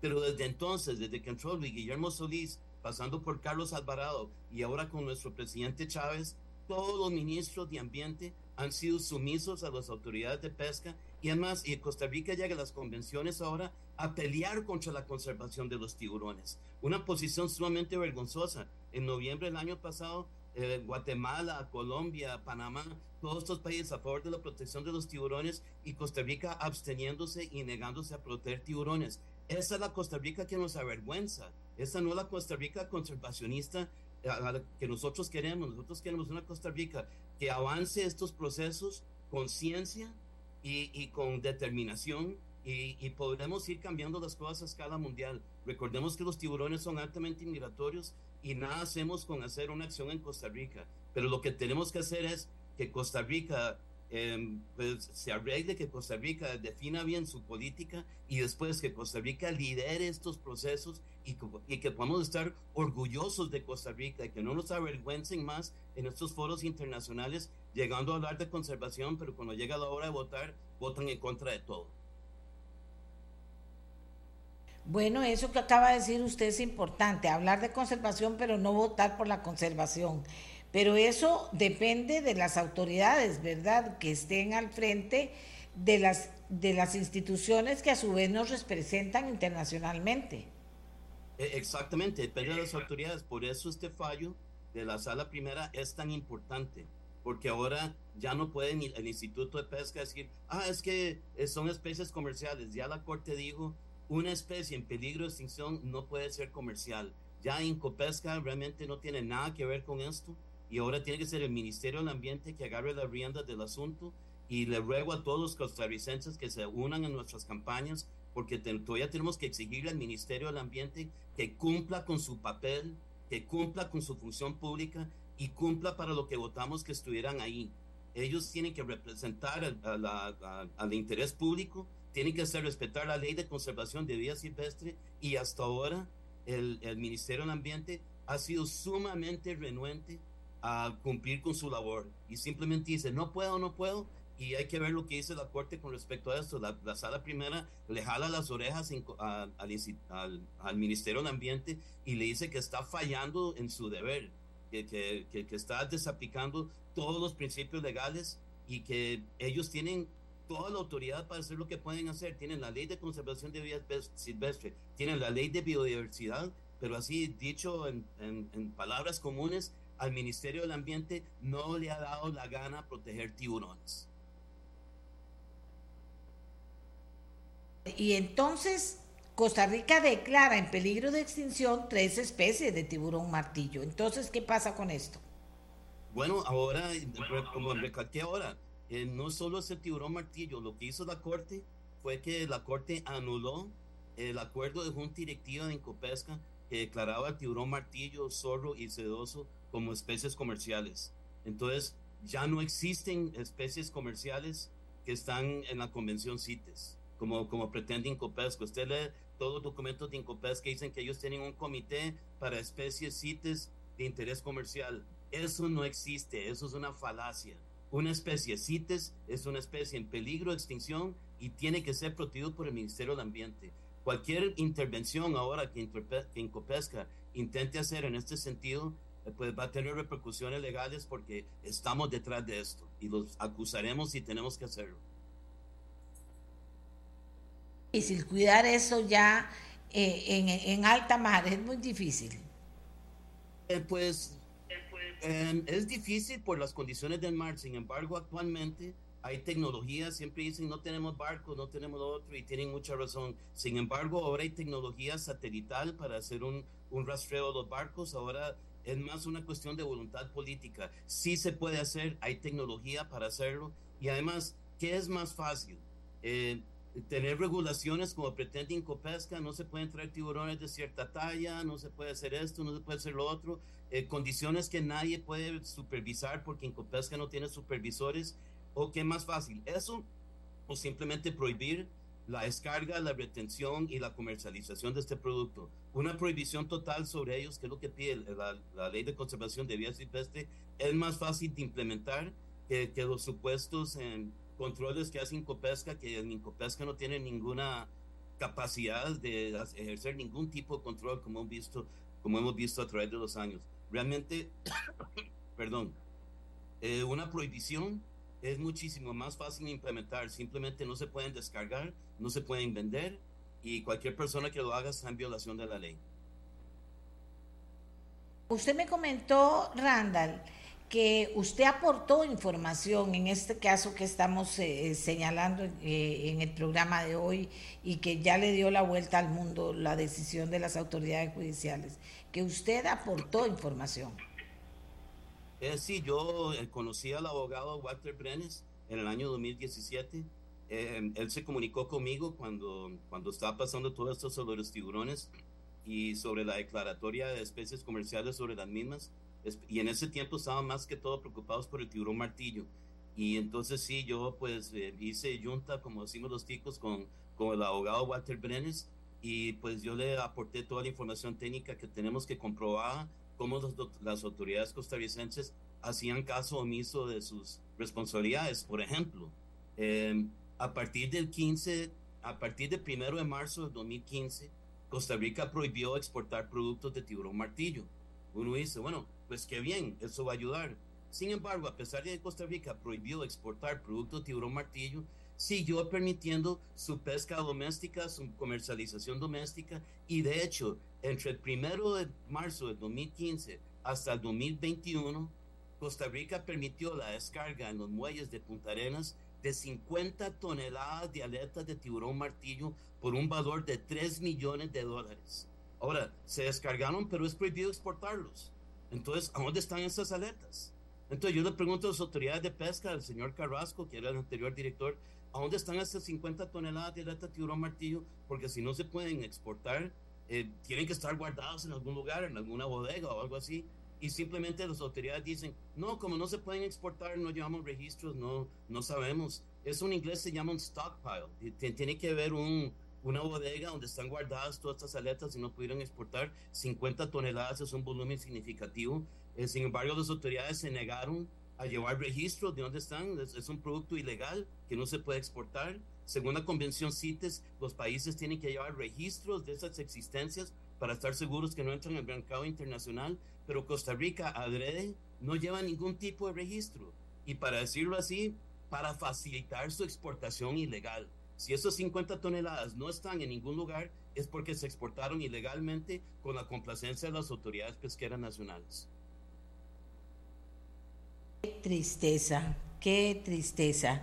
Muchas gracias, Randall, por haber estado una vez más con nosotros eh, instruyéndonos sobre este tema. Muchas gracias eh, Muchísimas gracias, doña Amelia. Ya saben todos los costarricenses, los tiburones son vida silvestre y démosle la protección que exige la ley de conservación de vida silvestre y arranquemos ya esto de las garras del Instituto Costarricense de Pesca que solo sobre pesca y extinción nos han dado desde que nació esta institución en 1995.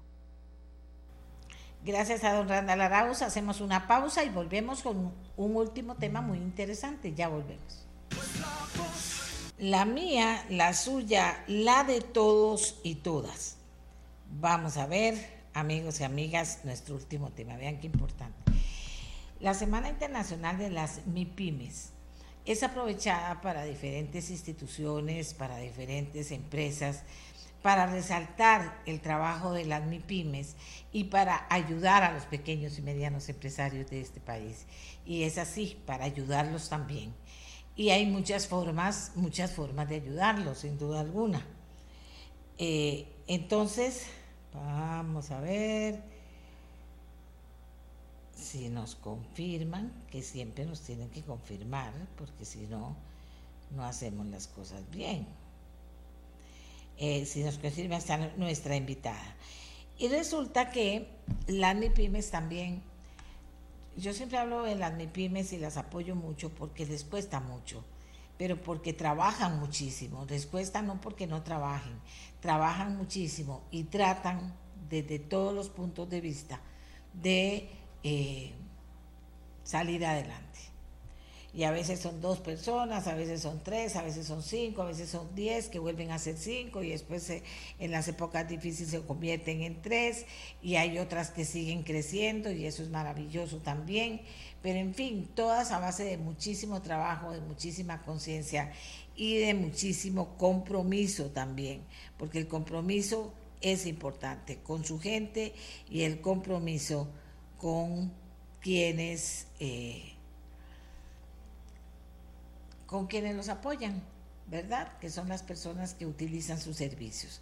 Aquí nos están, ah, eh, aquí nos están comentando sobre lo que acabamos de lo que acabamos de conversar sobre los grandes consumidores de aletas de tiburón y los millones de dólares que pagan en el mundo por llevarse las aletas de tiburón y estos son muchos millones de dólares también y una forma eh, eh, ilegal que tienen de hacerlo. Ahora nos toca a nosotros, los, los costarricenses, esto es importante, nos toca cuidarlo. Cuidémoslo y denunciemos cuando las cosas no están bien. Eso es bueno, eso solo nos ayuda como país a ser mejores y a, como bien decía Randall, a liderar, a liderar, a liderar, señoras y señores, a liderar el tema. Porque si no, nos encontramos con que eh, no podemos finalmente ser dignos de lo que todavía el ambiente nos regala, que es, es tener tiburones martillos, tener los tiburones y cuidarlos. Y que eso no signifique que hay que, eh, que hay que, que hacerse de la vista gorda o que decir, bueno, mira, eh, no soy yo quien lo estoy haciendo. Entonces, bueno, si no soy yo el que lo está haciendo, entonces eh, eso de ahí no puedo, yo no puedo estar en todos. no puedo estar en todas, dice gente, no hay, hay gente que me llama y me dice, pero doña Amelia, ¿cómo vamos a hacer? ¿Cómo vamos a hacer? Digo, ¿cómo vamos a hacer qué? Vamos a ver.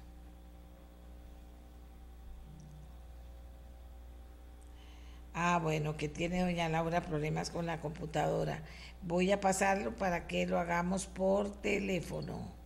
Vamos a ver si entonces lo podemos hacer por teléfono. Deme un momentito, deme un momentito.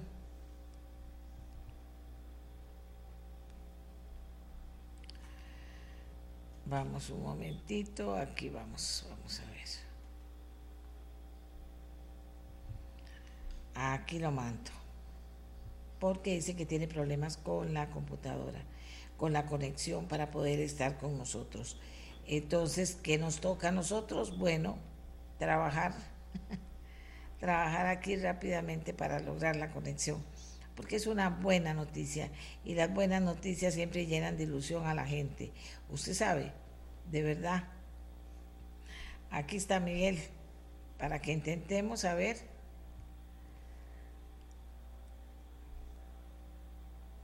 Aquí vamos a ver.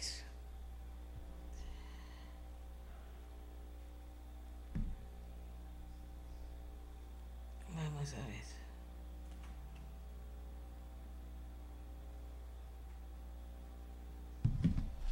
Está listo nada más para que me avisen eh, que está que hemos podido conectar a doña Laura Moreno, vicepresidenta de Relaciones Corporativas del BAC. La hemos podido conectar vía telefónica porque vía Zoom no ha sido posible. Entonces es un momento mientras que busco el numerito y se lo paso aquí a nuestra gente. Ya tenemos a Laura Moreno. Muy buenos días, Laura. La buena noticia que estamos compartiendo con los costarricenses es que 100 emprendedores van a recibir acompañamiento y asesoría para desarrollar sus ideas de negocio con potencial, que es una iniciativa de Baje Emprende presentada en el Día Internacional de las MIPIMES. Usted nos da más detalles de esta buena noticia. Laura, adelante. Hola, doña Amelia, muy buenos días. Qué gusto saludarla y gracias por la oportunidad y el espacio. Efectivamente, ayer tuvimos una celebración bien emotiva del Día Internacional de las Pymes y en el cual tuvimos alrededor de 200 pymes invitadas, donde también les dimos la oportunidad de algunas eh, charlas de, crecimiento y de información para ellos. Y aprovechamos el, el espacio para hacer el lanzamiento de nuestro programa Back Emprende. Es un programa eh, de escalamiento para eh, emprendimientos por oportunidad.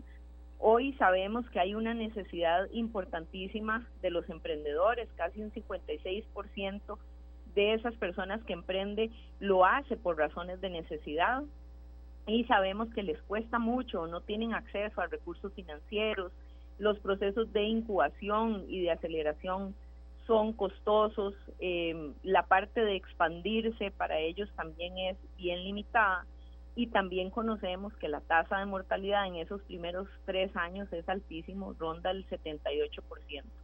Con esas motivaciones sobre la mesa, nos dimos a la tarea de buscar un aliado que nos acompañara en el proceso y que nos ayudara a que estos emprendedores tuvieran la mejor experiencia de capacitación, de acompañamiento, de espacios para entender cómo se comercializa, cómo se generan los encadenamientos productivos, cómo se prototipa eh, los productos que o los servicios que van a querer este eh, pues poner a, disposición del mercado y lo eh, hicimos con auge este doña Amelia y el programa básicamente lo que quiere o lo que busca es apoyar en esas primeras etapas del nacimiento de una empresa eh, el escalamiento de ideas que tengan eh, los emprendedores, cómo los acompañamos en todo, en todo ese proceso.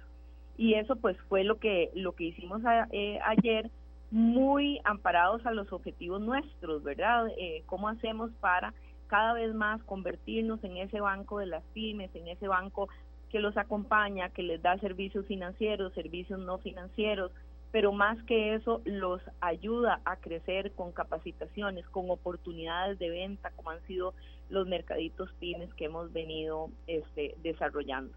Por lo tanto, nos tiene sumamente ilusionados que estamos dando este siguiente paso en esa línea, en, en la parte inicial de los emprendedores y cómo además de la parte de financiamiento, pues van a tener la oportunidad de desarrollar eh, su negocio acompañados y tal vez eh, saltando o, mejorando algunas de las etapas que sabemos que para los emprendedores son complicados en ese inicio de, un sueño, ¿verdad? Que es lo que siempre tienen.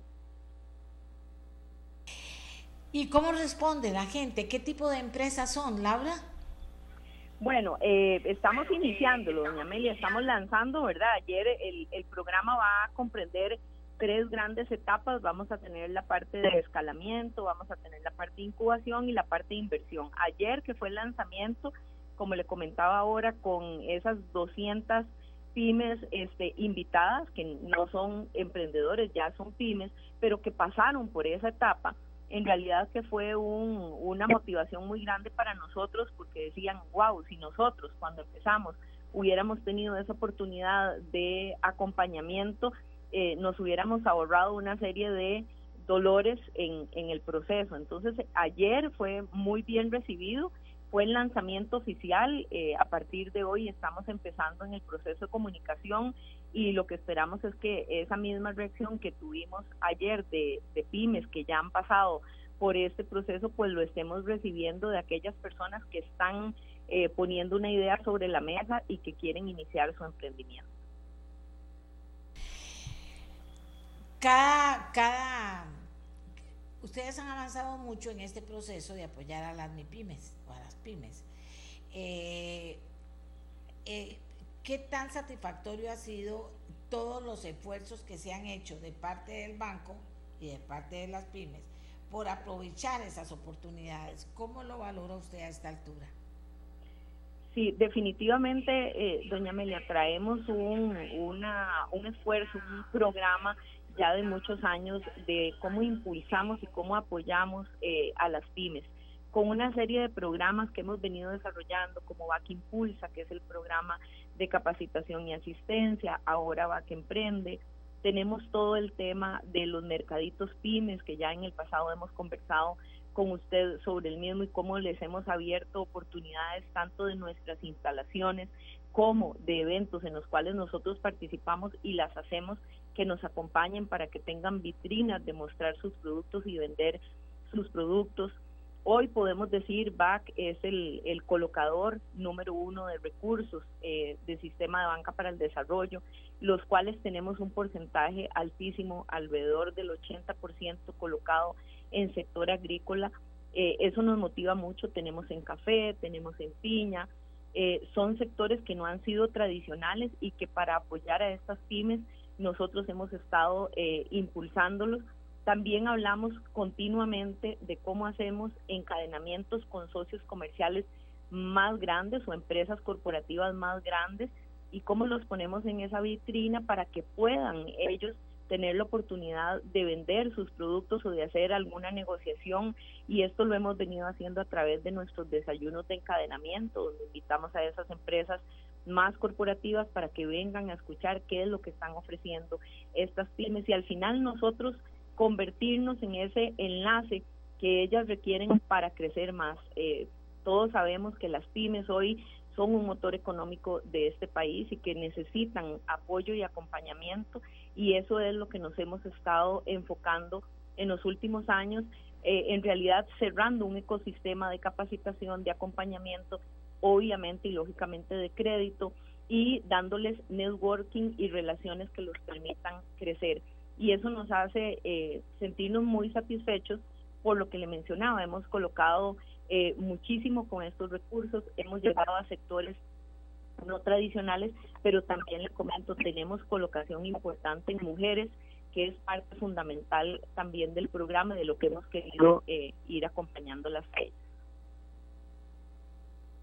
Adelante. Ni siquiera le pregunto qué viene, porque estoy segura que ya tienen en fila un montón de, de esfuerzos más, pero va que emprende con las MIPIMES.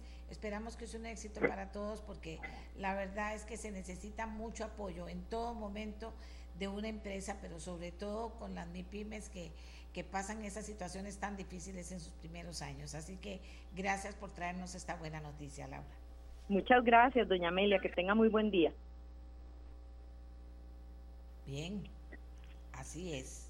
Vieron ustedes que bueno, bueno, 100 empresas son muchas, las pymes son un montón también y eso es, eso es muy, muy bonito, porque son muchas que salen adelante, otras que ahí van poco a poco y otras que se quedan en el camino.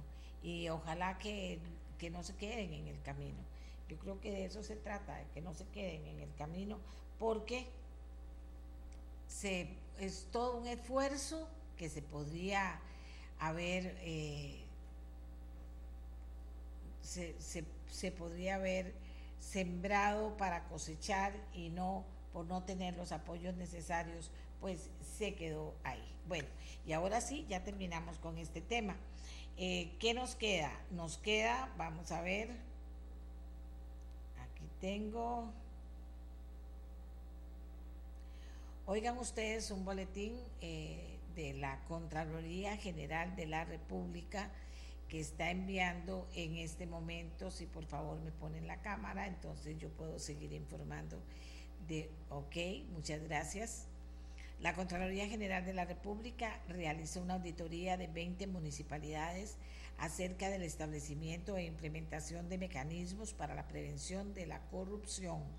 Esta gestión resulta muy relevante, dado que los gobiernos locales encabezan la lista de entidades estatales denunciadas e investigadas regularmente por presuntos actos irregulares, lo cual lo convierte en un sector vulnerable, cuestionado con cierta frecuencia por eventuales actos de corrupción. Podemos citar, dice la Contraloría, entre los hechos más relevantes los siguientes. 45% de los gobiernos locales no cuentan con mecanismos de control en el proceso de contratación de personal a fin de prevenir que éstas se realicen sin contar con los requisitos formalmente establecidos. ¿A quién le sirve esto? A quien no quiere hacer las cosas bien. 40% de las 20 municipalidades aún no han establecido ningún mecanismo de control para administrar los posibles riesgos asociados al proceso de adquisición de bienes y servicios. Y dice uno, bueno, ¿y en qué están? 12 municipalidades indicaron que no cuentan con un departamento para recepción y trámite de denuncias. 15 gobiernos locales no tienen un reglamento interno para regular el proceso. Y esto hace que tengan desafíos importantes estas municipalidades. Eh, por ejemplo, la eh, existencia de temas por fortalecer asociados a la prevención de la corrupción que representan un reto para auditorías internas y jerarcas, velar por la evaluación oportuna de dichos temas y concientizar sobre la importancia de una cultura enfocada a la prevención de la corrupción. Aún se conservan prácticas que limitan la transparencia y control ciudadano, por ejemplo, la falta de información en sus páginas web, para procurar transparencia y garantizar razonablemente a los habitantes del cantón el acceso a la información pública. Aún existen algunas municipalidades una cultura de debilitamiento a la unidad de auditoría interna por abordar y evaluar temas relacionados con la prevención de la corrupción, lo cual se ve reflejado en la afectación de los recursos de la unidad y en general de su labor sustancial. Vieron ustedes, no es poca cosa lo que nos están diciendo en este momento, no, para nada es poca cosa lo que nos está diciendo la municipalidad, eh, perdón, la Contraloría sobre las municipalidades. Amigas y amigos, ya casi se nos acaba el tiempo, pero siempre tenemos cosas ahí que compartir con ustedes para que estén informados por diferentes eh, caminos me ha llegado, vamos a ver si nos queda tiempo, me ha llegado eh, la participación de doña Gloria Navas haciendo un llamado de atención en, la Asamblea Legislativa.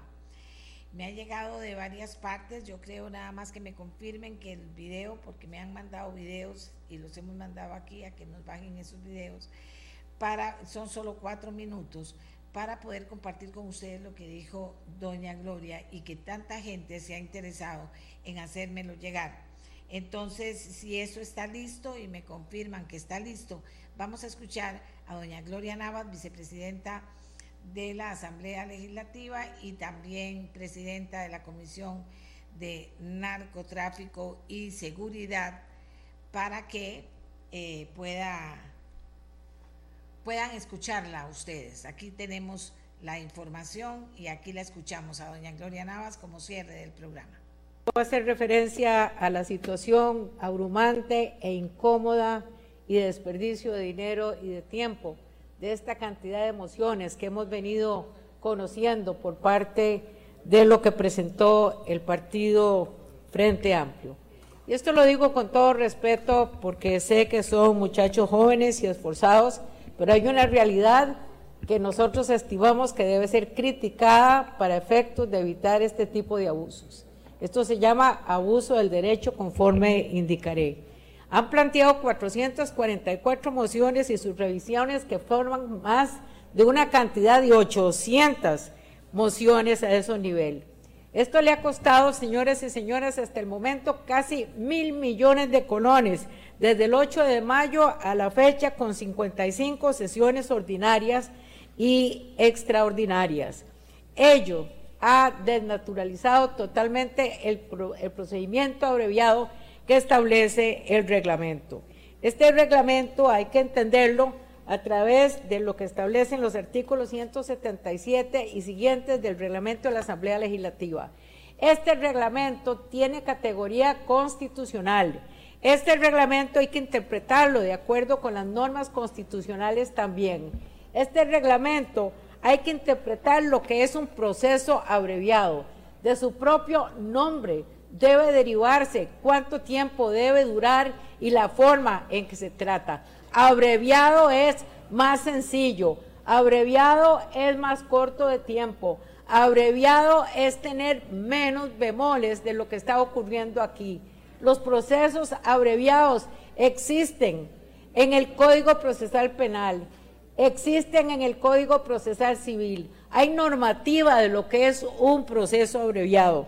Y si ustedes revisan lo que dice el trámite de dispensa, dice que un proyecto de ley 177 podrá ser conocido por la Asamblea en primer debate sin el requisito de informe previo de una de las comisiones de la Asamblea. Si ustedes ven el capítulo, el, capítulo siguiente de la sección primera, en la cual se habla del artículo 178 y el 179, el, el procedimiento es abreviado. Esto de 444 mociones y sus revisiones es un abuso del derecho. Y vamos a decir lo que constituye un abuso del derecho. El abuso del derecho es producir una alteración en el equilibrio entre el interés social y los derechos individuales. Altera la equivalencia de la ecuación entre el, interés social y el interés individual que es abusivo. El ejercicio consciente de un derecho subjetivo de consecuencias dañosas para el interés social prevalente. El procedimiento abreviado significa esto. ¿Cuál es el abuso del derecho? Cuando yo tengo un derecho, un derecho subjetivo que puedo utilizar y abuso de él. Jamás, en ningún momento, bajo una lógica constitucional, bajo los principios de experiencia, bajo los principios de razonabilidad, si hemos escogido un procedimiento abreviado, jamás podríamos interpretar que las mociones que establece esto para las mociones ordinarias y aún lo que dice este capítulo debe interpretarse que pueden ser más de 800 mociones que nos tienen aquí secuestrados en el poder legislativo. Eso tiene que terminar. Gracias, gracias eh, amigos y amigas por haber estado escuchando hasta ahora el programa. Esta era la participación de doña Gloria Navas en el plenario legislativo. ¿Qué piensa usted? ¿Qué le parece de lo que está diciendo doña Gloria? Bueno, con ella terminamos el programa de hoy, invitándolos a que estén mañana con nosotros como siempre. Nos encontramos a las 7 de la mañana. Y los dejamos aquí en Radio Monumental, la radio de Costa Rica. Este programa fue una producción de Radio Monumental.